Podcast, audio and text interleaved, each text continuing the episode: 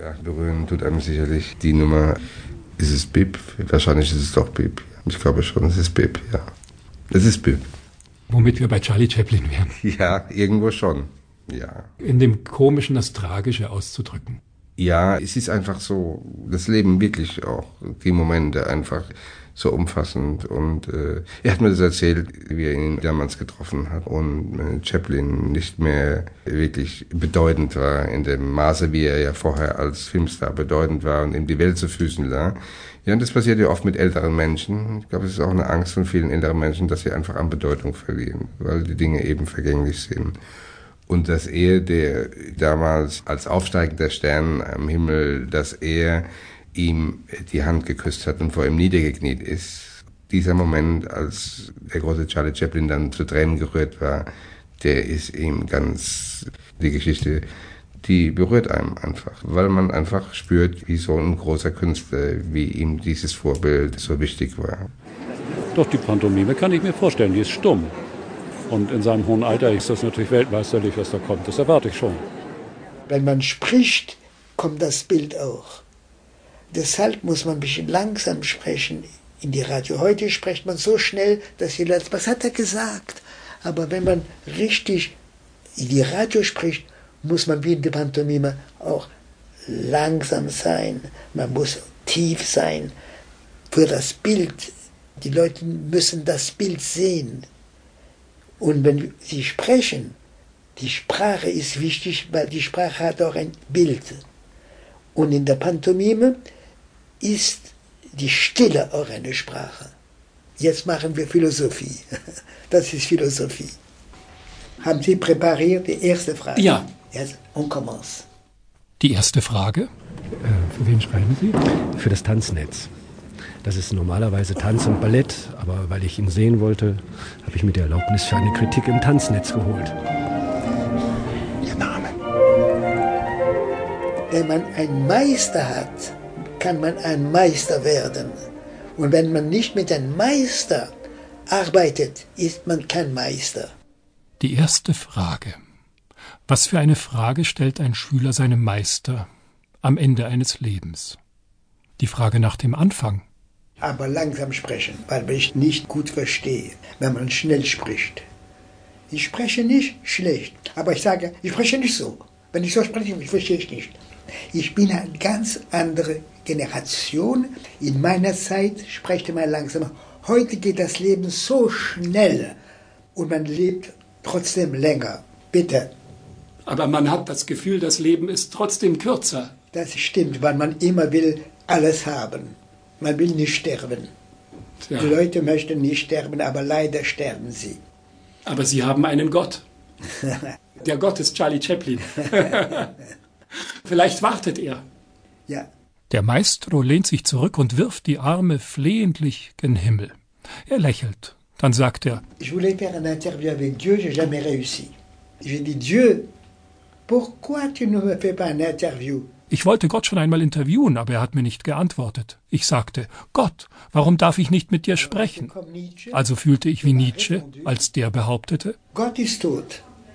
Nietzsche sagte, Gott ist tot. Hast du das gewusst? Glaubst du an Gott? Ich weiß nicht. C'est toujours un mystère. Bon, alors on y va. Ich gebe ein Beispiel. Ich spiele in die ganze Welt. Und manchmal vergesse ich, in welcher Stadt ich bin, auch in welchem Land. Als ich in China spielte, in China ist die Opera sehr wichtig, sind große Akrobaten, sie haben ein Gefühl für den Körper, aber die Stille ist nicht da im chinesischen Theater oder in Oper. Und deshalb, als ich kam, waren die alle erstaunt. Wie kommt das, dass wir das alles verstehen?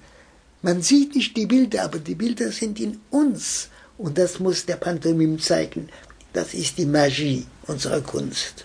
Man muss richtig wissen genau, wie man das Publikum rührt.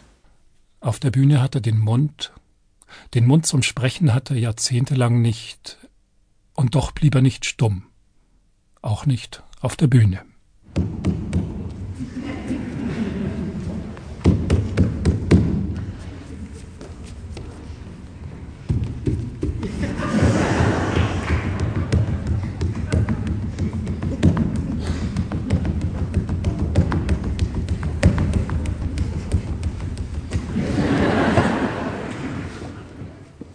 Im Tanz ist die Musik immer da. Die Pantomime ist nicht Tanz, aber sie kann auch Musik machen. Im Film, zum Beispiel in den Filmen von Chaplin, ist die Musik fantastisch. Es ist auch die Stille. Die Stille ist da und die Musik ist da. Ich denke auch, dass die Musik auch die Stille zeigt. Und die Musik zeigt auch die Seele. Und wenn ich still bin, muss ich auch musikalisch sein. Weil die Musik ist in meiner Seele, man hört sie nicht, aber sie ist hier wie ein Ton. Die große Stille, die er über den Saal legte, war so vereinnahmend wie das Erlauschen von Beethovens Neunter. Und so klang sie, die stille Musik, ohne jemals zu verhallen, ewig nach. Weil die Empfindung stärker ist als das Gehör. Man kann es nur sagen, wenn man es gesehen hat. Aber wenn ich jetzt an die Radio spreche und die Leute hören mich, sagen sie, was sagt er? Ich verstehe nicht gut. Dann würde ich sagen, kommt im Theater, da werden Sie alles verstehen mit der Stille. Ich habe ihn als vielleicht 50-Jährigen erlebt. Das war die Zeit, als man noch in die Kinder des Olymp ging und äh, Jean-Louis Barrault in unseren Köpfen war, Marceau aber de facto durch die Gegend tourte und für uns erreichbar war. Faszinierend in seiner Jugendlichkeit, dass diese Virtuosität ihm nicht verloren gegangen ist, dass er immer noch diese Vitalität der Beobachtung hat, wie als 20- bis 30-Jähriger und dass er diese Bewegungen mittlerweile so reduziert hat, dass die diffizilsten Wechsel fast ohne Akzente bewerkstelligt werden. Das fasziniert mich. Als junges Mädchen habe ich ihn erlebt. Vor 50 Jahren in Berlin. Haben Sie sich jetzt verändert oder hat er sich verändert? Ja, ich habe mich auch verändert. Wohl oder übel verändern wir uns ja alle, wenn wir älter werden. Also ich muss sagen, ich bin ganz erstaunt, wie jung er noch wirkt, obwohl er ein alter Mann ist. Und seine wunderbaren Hände, also das hat mich schon äh, fasziniert damals, diese, diese schönen Bewegungen in, in dieser wirklich ebenmäßigen Hand. Es gibt ja sehr wenig Männer, die schöne Hände haben. Und er gehört dazu. ja, wenn man jung ist, achtet man auf ganz andere Dinge. Glauben Sie, dass sich das Publikum geändert hat in den letzten 50 Jahren? Ihre Nummern haben sich nicht geändert? Doch, die Nummern haben sich auch geändert. Es ist eine Evolution. Aber ich glaube, dass, wenn wir zum Beispiel in Amerika spielen, kommen die Leute drei Generationen schon. Und ich glaube, in Deutschland auch. Wenn man einen Erfolg hat, sagen die Eltern, ihr müsst diese Kunst sehen. Und deshalb kommen die Leute immer, man muss wissen, dass die Erinnerung sehr wichtig ist.